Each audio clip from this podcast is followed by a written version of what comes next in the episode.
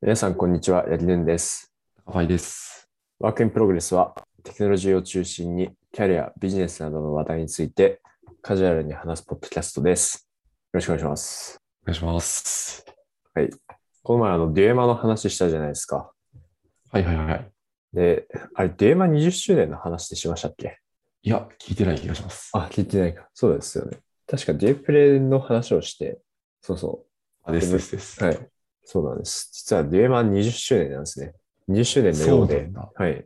えはい。で、その、まあ、公式のキャンペーンをや、キャンペーンっていうか、まあ、盛り上げてるんですけど、その運営のうんうんうんタカラトミーが。ー、はいはいはい。はい。で、20周年、その、20周年のパックに、うんうん。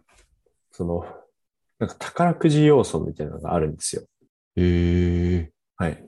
で、それが何なのかというと、その、2個あるんですね。うんうん。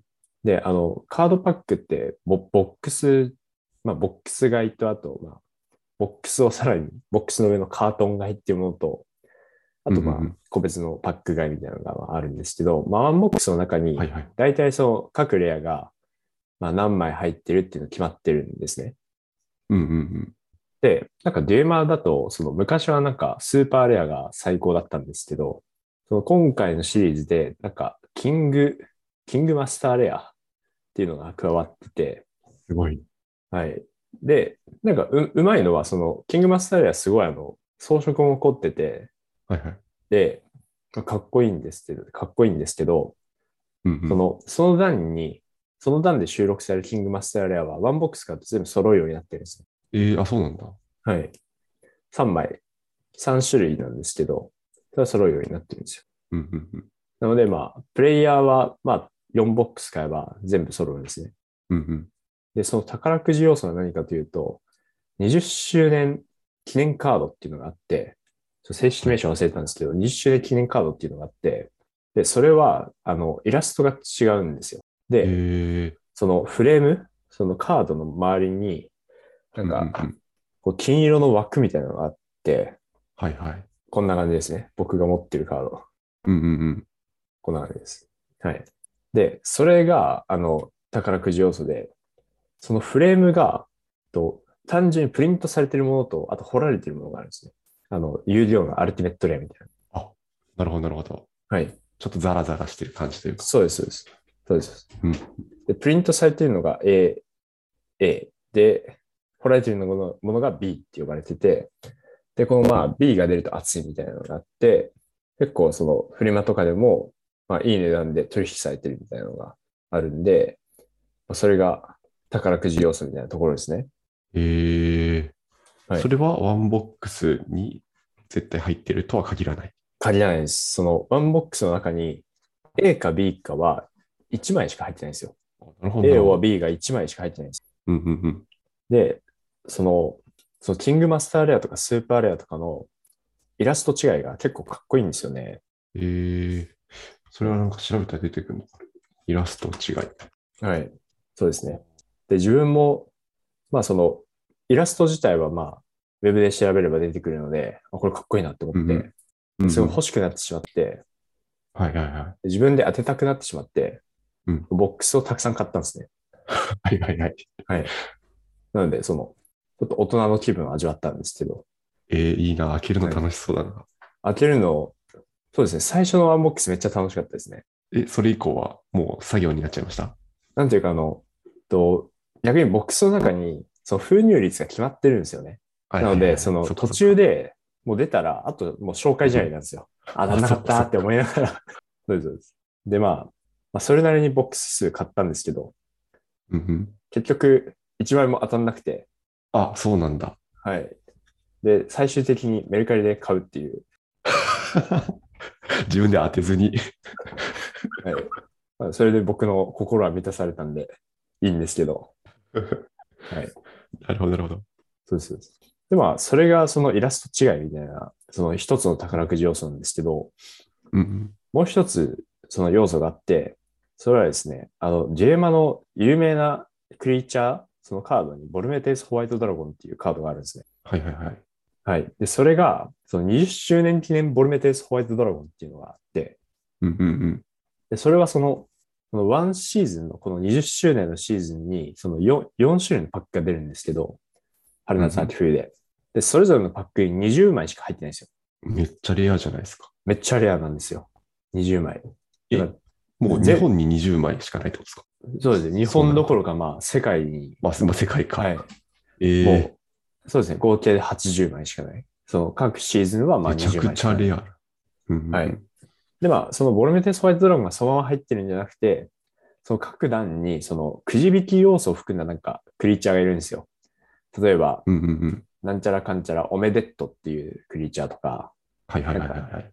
ラッキー、ラッキーダーっていうクリーチャーとか、そのうんうんうん。運要素。で、そのクリーチャーの、あの、効果とかが書いてある欄に、その QR コードが印刷されてると当たりっていう、はいはいはい。面白い。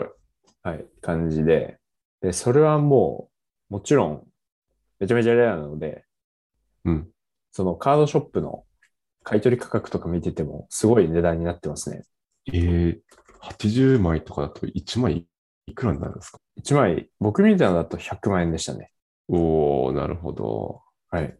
本当にちょっと宝くじ的な感じですね。じゃあそうですね。とかいう、そういう、その、まあ、プレイヤーはプレイヤーで、その、まあ、4ボックス買えば、まあ、集まるし、コレクターは、まあ、コレクターで楽しみがあるっていう感じで、今の20周年は楽しい、ええ盛り上がってるんだ、じゃあ。はい、盛り上がってる、盛り上がってますね。あ、ほんとだ。なんかシリアルが入ってるんですね。このあそうです、そうです。ボルメデス・ホワイトドラゴン20周年。そうなんですよ。ええすごい。で、か今っ、こいいな今は確かその、春、夏、秋っていう、まあ、3段出てて、残りが、まうんあ、うんあと1段出るんで、あと1段出たらまた、ちょっと、1ボックスぐらいは買おうかなって思ってます ね。にうん。うんうんうん。え、今回買った中には入ってなかったですか ?QR コードは。もう、ダメでしたね。なるほど。はい。うわ、高っ。今オーク、オークションサイトを見てますけど、はい。あオークションに出てますか、 300万、さ300万で売ってますね。おおすごい。さ300万まあで、即決価格は300万か。はいはいはい。まあでも、それだけもう、その、すコレクター要素の強いものになるんで、うんうんうん。正直もう値段天井ない気がしますよね。 もうなんかコレクターが、確かにそうっすよねはい、出すって言ったら、はいあ、いくらでも釣り上げられる気が。別に確かに1000万とかで出しても持ってない人で、めっちゃ欲しい人だったら、で、お金がある人だったら買いそうな気もするし。確かに買いそう、普通に。はい。そうですね。あとやっぱりパックを、その最初のワンボックスはやっぱパックを当てて、こううんキラキラが入ってる、入ってた時の、ちょっと童心を、童心に帰りましたね。いや、そうっすよね。そういうワクワクを最近味わってない気がすおすすめですよ。る。なんか買ってみようかワンボックスは5000円ぐらいですね。な。5000円ぐらいか。はい。そうですね。あと、その結構人気なので、うんうん。公式の通販とかだと買えないんですよ。え、そうなんですかそうです、そうです。常に売り切れって感じなので、その再入荷のタイミングを狙うとかしないと買えないですね。えはえなんか Amazon とかだと、その、ちょっと料理が悪くて、そのサーチ済みボックスが売ってることがあるんですよ。それは何かを、あ、そうでレす。アそカードのが入ってるとか、そういう感じですかそうです、そうです。そのカードってあの、装飾が、キラカードとか違うじゃないですか。うんうんうん。一一層別に入ってたり、その、うんレアリティによっても、その装飾が全然違うので、重さが変わってくるんですよね。その、レアカードが入ってるか入ってないかで。あーなでる、ほどその、うん。ボックスを仕入れた人が、まあ、最初にボックス開けて、で、ワンパックワンパック、この、このパックは、あパックを開封せずに、その中に、うそんうんのどのレアリティが入ってるのかっていうのを大体分かって、はいはいはい。で、いいレアリティが入ってるものを外して、えっと、まあ、まあ、ノーマル的なものをそのパックに入れ直して、で、ボックスで販売するみたいなことをサーチ済みボックス。ええそんうなそういうのも出てあくるみんただい。で、はい。うんうん。なので、ちょっと Amazon とかで買うときは注意で、なるべく公式で買った方がいいみたいですね。ああ、なるほどな。そうですね逆にもうササーチされて、レアをはい抜かれてる可能性もあるってことですよね。あそうで抜すかれて、わあ、怖いな、それ。そうなんですよ。なんかワクワクしながら買って、うん、全然レアなかったら悲しいっすよね。悲しいっすよね。はいそれこそなんかちっちゃい子がお年玉5000 5000円もらったっつって、それでボックス買って、レア1枚も入ってないとか、もう悲しすぎますよね。あ悲しいんですよ。 そうなんですよ。そうなんですよ。そういう情報ってあんまり、 ななんかそのカード一つにも、その、そういう、その知識を求められるようになったかっていう、ちょっと虚しさを感じました。確かに。純粋に楽しもうよって思いますけど。そうですね。えー、え、じゃあどの辺、普通カードショップとかに行けば売ってるんですかあ、そうですね。その、リアルの店舗があるカードショップとかは、うん多分ある程度信頼がおけるはずで、うん。うんうん。で一番信頼高いのは、まあ、その、公式のオンラインスターとか、あとうんは、あとは、まあ、トイザラスとか、 そういうそのはいはいチェ,、はいチェーン的な大手のとこうんろ、うんうん。とあと、まあ、その、カードショップが多分、はいはい、信はい。頼がおけるところですね。うんうん。なるほど。じゃあそういうとこで買った方がいいってことですね。そうですね。えー、え、じゃあ八木さんは、はい。あれ、大会とか出るんですか 物理カードを買い始めたら。いや、大会はちょっと出出ないですね。大会に出始めるとちょっともうガチガチになっちゃうんで、そっか。はい金がどんどん減ってっちゃうか。 もうぐっとこらえて、はい、もう眺めるだけに徹してます。なるほど。はい。まあ、子供がやり始めたらやりますね、多分。やっちゃいますね、僕は。ああ、でもそうっすよね。えはい。ー確かにそうだろうな。僕も小さい頃ミニ四駆とかやってましたけど、は普い、通に親父と一緒になんかはいハマってましたね。大会とか出てましたね。おお一緒にというか、なんかおお親父と一緒になんかそのミニ四駆のボディをこう軽くして、ー、楽しいでです一ね。緒にちょっと大会に出るみたいなことやってました。いい思い出だ。うん。いいですね。僕の親父は一緒にカードやってくれなかった な。僕の家族、姉ちゃんがいるんですけど、姉ちゃんもまあ、そういうのやんない感じだったんで、一人でデッキ二つ並べてやってましたよ。あーあ、でも僕もカードはそうでしたね。一人でなんあなるほかどデッキ2つ並 べて、謎に両方ちょっと引いてみて。キャラ付けしてましたやねっ。たな。そうんの A と B でちゃんとキャラが分かれるようにやってましたね。はいはいはい。うん。はい。高林さんは、はい最近なんかトピックありましたか最近なんかあったかな。最近そういえば僕、あの、ハロウィンあったじゃないですか。はい。ハロウィンが。ハロウィンで仮装をしたんですよ。あ、そうなんですか。そうなんですよ。えーな、何で、何のイベントですかえーっと、何のイベントでもないですね。あ、そうなんですたか。だ自己満足のためだけに 家の中で仮装をしてあなるほどほう仮ほうほ装うしたんですけど、はい。何の仮装をしたかというとですね、はい。あの、スラックボットの仮装をしました。スラックボッ ト。なるほど。スラック興ボ味ット深いでの仮す装ね。をしたんですよ。はい。これ、ちょっとあんまり、まあ、会社のスラック には送ったんですけど、はい。ちょっと今画面をあんまり拡大してみない方がいいですけど、はい。ちょっと共有しますね。はい。共有できなかった。あ、そうか。え権限的に。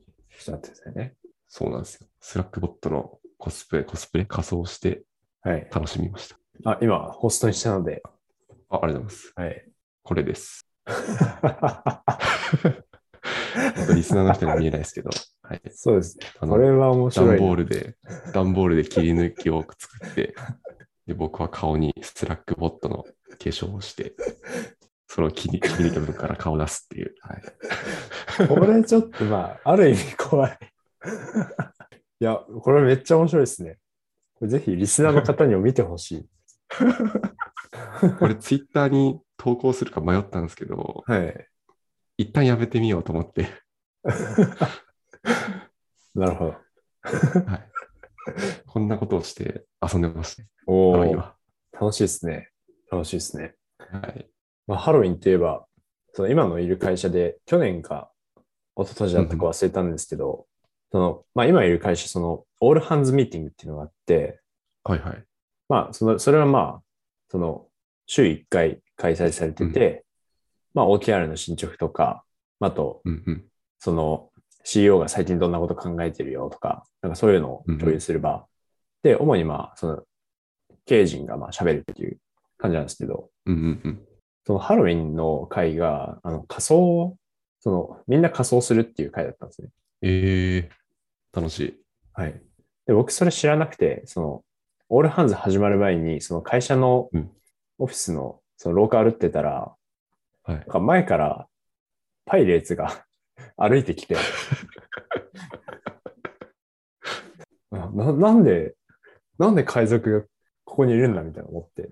で、なんか、パイレーツに挨拶されたんで、はいあこんにちはみたいな感じで、 はい、しはしたんですけど、うんおかしいな、みたいな感じで。で、その後にオールハンズがあって、そのパイレーツが 出てきて、それがあの人事のトップだったっていうことがありましたね。あ、へえ。はい。あ、あ、じゃあ別にみんな知ってるわけじゃなかったんですね。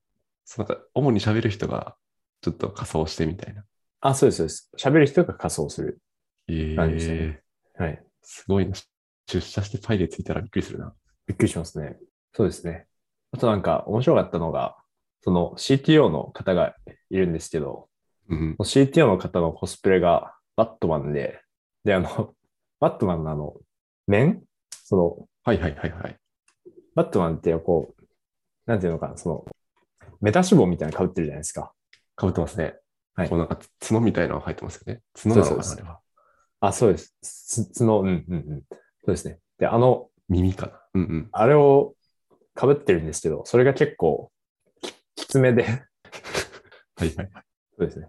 その、しそうですね。その CTO の方のコスプレで、その帽子が ちょっとパツパツだったのが結構面白かったな。個人的には。じゃあ結構顔も引っ張られてる。な んか面白いことになってそうだ。ピそうチですピねチだ。と取。られた感じだったかな。うん。そうですね。あとなんか、そのオールハンズの中に、その CTO の方のお子様も、バットマンのコスプレして登場して、それはなんか、へえ。はい。温かい感じでしたね。いいな。確かにほっこりするな。はい。そういやー、いいなー。スラックボットのコスプレをしてミーティングに出る勇気がなかったな。ずっと段ボールの中から。そうそうそうそう。まあ、それも楽しいかもしれない。そんな感じで、はい、僕はハハロウィンを楽しく家で過ごしてました。うん。いいですね。ハッピーハロウィン。はい、じゃあ今日のテーマに行きますか。はい。はい、今日のテーマはですね、Netflix のエビテストの連載第4弾が出たので、その話をします。お、なるほど、なるほど。 2週間おきとかで出ますね、ポストが。うんうんはい。で、前回がですね、第3回が、フォルスポジティブについてでした。うん。うんうんうん。前回は、えー、False Positives and Statistical Significance ってことで、まあ、False Positive とは何ぞやと、あと、ピーチの説明がされてたかな。あピーチとか、信頼区間とかの説明がされてて、で、まあ、前回のちょっとおさらいみたいな感じだと、まあ、ピーチとは何かっていう話で、と、まあ、ティム仮説が正しいと、まあ、仮定したときに、と、まあ、得られた値よりも、もっとその、まあ得られた値、もしくは、えーそれ以上に異常な値が得られる確率っていうような話でしたね。でうんうんうんでは、フォルスポジティブは、と差が、まあ、差がないというか、まあ、その、まあ、す AB テストにおけるまあ施策に実際はまあ効果がなかったり、まあ、まあ、え影響がなかったりするんだけど、まあ実際は、その、まあ、改善改悪がある状態、差がある状態うんうんうんを、まあ、フォルスポジティブと。あ、間違えた。 逆だ。えっと、逆ですね。その実際は効果がないんだけど、えーうんう効果があるように見える状態ですね。はいフォルはい。スポジテそィブ。う、偽陽性だから。そうですね。うんうんうんうん。はい。で、えっとフォルスネガティブがまあその逆で、実際効果があるんだけど、えっとないよう検出できない状態っていうのをうんうんフうんォルスネガティブと言いますと。はい。で、あとまあ、フォルスネガティブとまあ大きく関わってくるところとして、えっとまあ、検出力っていう話もありますと。うんうんうんで、まあ、検出力は、えっと、そのフォルスネガティブレート、まあ、1からフォルスネガティブレートを引いたものですね。うんうん。はい。で、まあ、大体80%ぐらいにその設定されることが多いって感じですね。うんうんうん。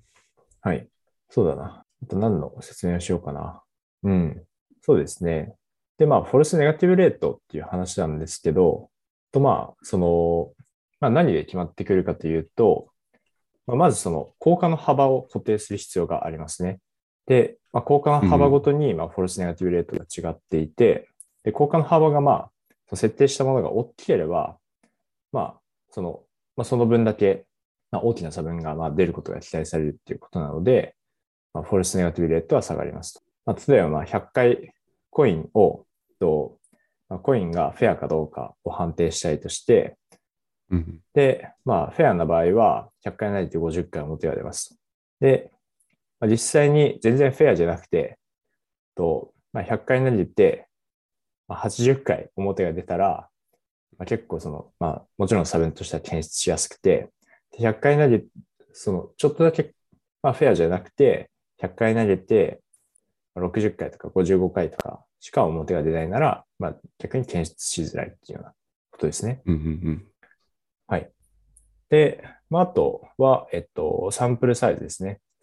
で、サンプルサイズが、まあ、大きいほど、まあ、検出力、フォルスネガティブレートは下がるっていうことですね。なので、まあ、さっきみたいに、まあ、もともとのその差分がまあ大きい場合は別にサンプルサイズまあちっちゃくても、まあ、大体検出できるけど、差分がまあちっちゃい場合は、とまあ、サンプルサイズを大きくしなきゃ検出できないっていうことですね。うん。うんうんうんうん。で、あと最後は指標自体の分散ですね。はい。で、これはちょっとコインの例だとまあ説明しきれないんですけど、とまあ、例えばあの、まあ、購買があるかないかみたいな話に行って、で、その金額と、金額と、とその購買の個数だと、やっぱりその金額ってかなりばらつくので、うんうんうん例えばまあ、その同じ1個の購買でも、とまあ、何か本を買っ買うと、まあ大体3000円ぐらい引いて、で、なんか宝石類とか買うと、まあもう結構底なしの値段になっちゃうんで、うん、うん天井なしだな。天井なしの値段になっちゃうんで、まあ、かなりその金額だとばらつきがありますと。なので金額は結構分散が大きいんで、こう分散が大きいんで、まあ、分散が大きい指標を、の中で差分を検出したいときは、まあ、その、じゃあな、えっと、 分散が大きい指標では、えっとフォルスネガティブレートが、えーまあ、上がりやすいですね。で、まあ、逆にその個数とかにならすと、まあ、金額よりは分散が少なくなるんで、まあ、そういうのは、えっと、まあ、差分が検出しやすいってことになります。なるほど、なるほど、なるほど。うんうんそうですね。で、えっと、その AB テストでよくサンプルサイズの計算をすることが、まあ、あると思うんですけど、うんうん。そのまあ、どのぐらい、どのぐらいの人に当てるべきかっていうのを、まあ、見るためにですね。うんうんまあ、その場合は、有意水準とか、あと、有意水準は大体5%で、で、検出力もまあ80%固定とかで、うんうんえーで、効果と、サンプルサイズがまあ求めたいものなんで、効果と、まあ、指標の分散から、えーまあ、サンプルサイズを試算するような感じになるんで、うんうんこうこのまあフォルスネガティブっていうのが、フォルスネガティブレートの制御っていうのが、まあ、サンプルサイズの計算の中だと結構近い領域かなと思いますね。なるほど、なるほど。はい。そうですね。今日結構軽い感じなんですよね。とうんうんはい。で、なんか文の中には、まあ、大体その、そういうフォルスネガティブと、あと、検出力とは何ぞやっていうような説明と、あとはその、どうやって検出力上げるのかみたいな話がされてますと。はいはいはい。はい。で、今はちょっと説明した要素が、まあ、主になってくるんですけど、まあフォルスネガティブレートのその、まあ、関数としては、関数じゃない、えっと、まあ関係する変数としては、まあ、サンプルサイズと、あと差分の大きさと、あとはその指標のえー分散っていうような、まあ、3つの変数があります。うんなので、まあ、検出力を上げるためには、まあ、それぞれをコントロールすればいいっていう話になってきて、で、まずは、まあ、エフェクトサイズですね。その効果の大きさっていうので、まあ、これ実際は、その、まあ、施策を打つ側でも、まあ、コントロールすることができて、うんうんで、例えば、まあ、めちゃめちゃ大胆な変更を行えば、まあ、もちろん、その、まあ、大きく数値が動くっていうことが期待できるし、うんうんまあ、逆にめっちゃその文中でインクリメンタルな変更ってなってたんですけど、まあ、その、すごい細かいステップを刻むような変更うんうんを行った場合は、まあ、まあ、自然な流れでいくと、まあ、小さなエフェクトサイズが期待されるっていう感じですね。はいはいはい。はい。まあ、なんか実際はその、ちっちゃい変更でも、すごい大きな数字のインインパクトが出るみたいなことはあるんですけど、うんうん結構事例としても、なんか Google のそのフォントの色を、ロゴか、ロゴの色をちょっとか、ロゴかなその検索結果か。検索結果のなんか色をちょっと変えただけで、すごい広告収益が増加しましたよ、みたいはいなはいこととはか、結構ありますよね。い。確かに確かに。うん。えー先にそ の、なんだろうな、上がり、上がり幅っていうんですか例えば、はい。今の Google の話だと、フォントの色色を変えることではい、収益が5%上がりますみたいな過程を置いて計算するって感じになるんですかね、サンプルサイズとか。ああ、えっとね、えっとですね、サンプルサイズの計算、ちょっとこの後も出てくるんですけど、はいはい。と2種類のその効果を、まあ、考える必要がありますと。で、一つは、一つはリーズナブルな、えー効果の大きさっていうことで、で、それはそのモジュールで、そのモジュールを何か変更してもたらせるであろう幅の改善っていうことですね。うん、うんうんうん。なので、その今のその Google の、まあ Google だったか Bing だったかちょっと曖昧なんですけど、はいはい。まあ、その検索エンジンのそのまあ検索結果のフォントの色とかだと、まあ、それ変更してどんぐらいのその改善幅をもたらせられるだろうかっていううんうん、のですね。で、まあ、そのモジュール変更して、えーまあ、もたらせる改善幅を、まあ、ちゃんと検出しましょうっていう話になるんですけど、はい。うんうんうん。で、もう一つがミーニングフルってなってて、で、これは検出して意味のある大きさの改、大きさの値って話で、まあ、なのはいでは、いはい。まあ、例えば、まあ、めっちゃサンプルサイズ上げれば、0.0001%ぐらいの、0.0001%ぐらいの、えー売上の改善が見込めるけど、まあ、それって実際いくらぐらいなんだろうみたいな話。それ決して意味あるのかみたいな話です。ああ、はいはいはい。はい。そうですね。なので、まあ、二つ並べてリーズナブルとミーニングフルって言ったんですけど、実際は多分うんうん、その依存関係があって、多分最初にミーニングフルが決まるんじゃないかな。ミーニングフうんル、うんまあ、リーズナブルでもミーニングフルじゃないことがあるんで、うんうんうんまあ一緒にまあ、まあ、まあリーズナブル、まあでもどっちもいいのか。とリーズナブルな改善幅はどんぐらいなのかっていうのをまあ見て、で、それがまあ、まあ意味あるのかないのかみたいなところを判断する感じかな。で、まあ意味があるってなったら、まあそのモジュール改善することになるし、ならなかったら他のところに投資した方がいいみたいな話にもなりますね。はいはいはいはい。で、えっと最初のとこ戻ると、まあその、今言ったリーズナブルであり、ミーニングフルである効果の大きさっていうのを、まあさその加減を最初にまあ設定して、で、それを検出できるようなサンプルサイズにしましょうっていうような感じですね。なるほどなるほど。はい。でもちょっと、その検索エンジンの色を変えるとかは、こういうプロセスが踏まれたかどうかはちょっとあんまわかんないですね。うんうんうん。なんかあんまり色変えて、売り上げ上げるために色変えようぜみたいにならない気もするんで。確かに。はい。そうっすよね。うん。なんか、普通に色変えるテストやって、なんか売り上げ上がったぞみたいな話になって、で、もう再、うんもう一回念のため再テストしたらやっぱり上がってて、みたいな話な可能性もある。確かにな。そうっすよね。はい。たまたま上がっちゃったりうん。はありそう。うん。はい。はい。じゃあ、検出力を上げるためにはっていう話で、そうですね。うんまあ、まずはその変更の大きさをコントロールするっていうのがまあ一つありました。で、あとは、あの、未開の地を開拓しに行くっていうのも、まあ、エフェクトサイズを上げるための、まあ、方法の一つですよってことになってて、まあ、それはまあ、はいはいはい。まあ、すでにもう、ベーシックな改善はなされたところを、まあ、再度掘りに行くよりも、まあ、全く改善がされてないところの方が、まあ、大きな改善幅を見込めるみたいなとこありますかね。ああ、なるほどなるほど。うんうん確かに。こうスタートアップの初期とかだと、何か機能を導入して、売り上げが2倍になったとか、それなりに聞く話な気がします。うん。うんうんうん。はい。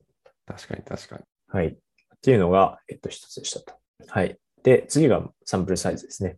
うんうん。はいで、まあ、これはサンプル数増やした方が小さな差分も検出できるっていうことで、まあ、できれば増やした方がいいっていう感じでした。はい。うんそうですね。はい。で、最後が、えっと、文章の中最後は、これ英語だと、まあ、the variability of the metric in the えー underlying population ってなってるんですけど、これが、えっと、そうできるだけその集団の中、そのテストを行う集団の中で均質な指標を用いるっていう話ですね。ほうほうほはい。で、まあ、これはう。、均均一な指標ですか均質、そうですね、均質な指標指標を用いるっていうので、まあ多分均質っていうのが、あの、分散とかと多分似た意味だと思うんですけど、おなるほどなるほど。で、まあ例の中で用いられたのは0.4でした。うんうんうん。はい。で、まあ0.4は結構その、まあ、ユーザーの環境に、まあ、依存するところが大きいので、で、まあ、その環境が大体似たような人の中でレテンションを測ると、あレテンションの影響を測ると、まあ、その似た人の中では、その、まあ、レテンションのそのブレ幅みたいなのがまあちっちゃいので、まあ、効果が測りやすいっていう話でしたね。ああ、はいなるほど、なるほど。そうですね。で、これまあ EC とかだと、えっと、まあ、いろんな経路の購買ってあるじゃないですか。検索経経由とか、うん、まあ、レコメンデーション経由とか、まああとうん、その、なんかプッシュ通知送ってプッシュ通知経由かもしれないし、なんか、そのメールマガジンを送ってメールメールマガ経由かもしれないし、まあ、いろいろあるんですけど、そのまあ、ちっちゃなモジュールから、ちっちゃなモジュールから、まあ、得られた購買で、まあ、その中でも変動して、で、改善がまあ、もちろんするんですけど、その改善幅よりも、なんか他の要素のノイズの方が大きいみたいなことありますよね。なのでまあ改善してるんだけど、その他のよ要素で、こう、まあノイズで例えば、まあ、まあ、大きく、まあ例えばまあ購買数とかとまあ減って、で、まあモジュール自体は、よモジュール自体のそのモジュールから、えー期待されるぐらいの、まあ、購買数っていうのは増加してるんだけど、その全体的に見ると、まあなんかフラットですよみたいな。ああ、なるほど、なるほど。はいはいはい。はい。まあ、それもまあ、うん、まあ、若干ニュアンスが違う気もするんですけど、まあ、似た話な気がしますね。うんうんうん、はい。そうか。あと、まあ、デバイスとか OS、デバイスタイプとか、国とか OS とかで切ると、まあ、こういうのはいいけどいいのかもしれないですね。はいはい、確かに。国とかによって、そもそもインターネットの速度が違うとか、普通にありそう。国とか、まあ、地域とか。うん。うんそうですね。はい。はい。で、まあ、あとは、今の3つの要素が、まあ、文中に書いてあったものなんですけど、まあ、あとは、その、まあ、さっき言った分散ちっちゃい指標を用いるとか、その、まあうん金額で見るのも、まあ、大事だけど、まあ、個数で見るとか、はいはい。あとは、あとは、その、そもそもの動きづらさみたいなのがありますね。ああ、なるほど。あ、そうですね。まあ、検出力を上げるにはと、ちょっとまた別の話になりますけど、うんうん、そうですね。何がいいかな。えっと、例えばまあ、例えば、えっと、まあ何かの施策を打って、えっと、そのまあテスト2週間回すとして、その2週間の中での平均の訪問日数をまあ見るとすると、まあ訪問日数ってまあ、その、まあ、10最大14日じゃないですか。うんうん。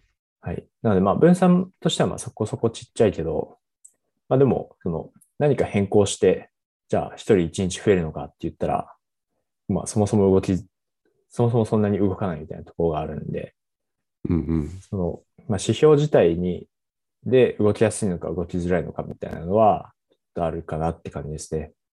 ああ、まあ確かにそれはありそうですね。そうですね。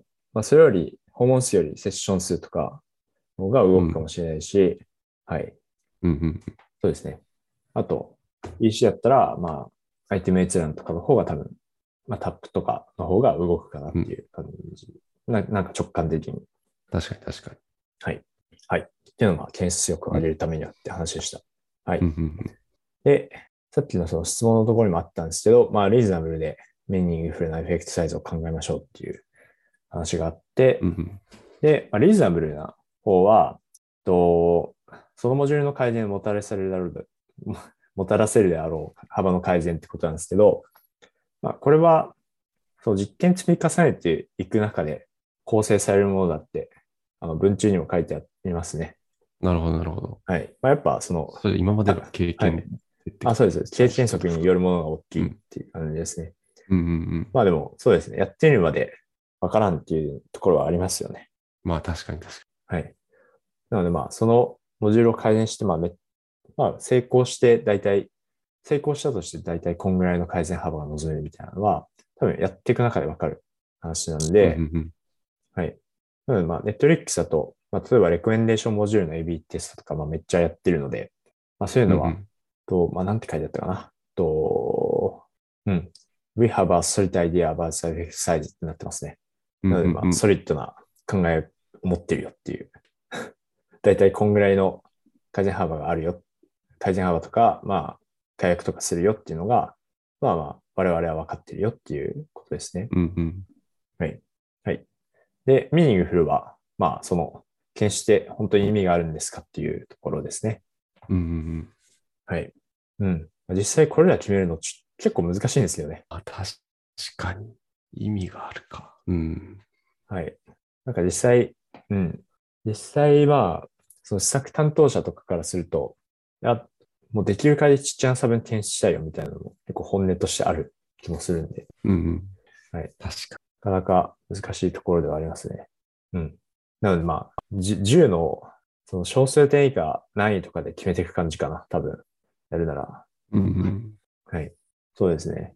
はい。っていうのが、まあ、大まかな内容で、結構今回軽めなんですけど、まああと、その次回以降のポストでは、そうですね、ネットリックスの AB テスト基盤の話おおなるほど、なるほど。が出てきたりとか、あとは、その、AB テストを行う文化の重要性、ネットリックスの重要うんう性んの話とか、そう実践寄りの話が出てくるみたいですね。組織とか実践寄りのお話。おはい。ので、まだまだ楽しみだ。要チェックですという感じですと。うんうん。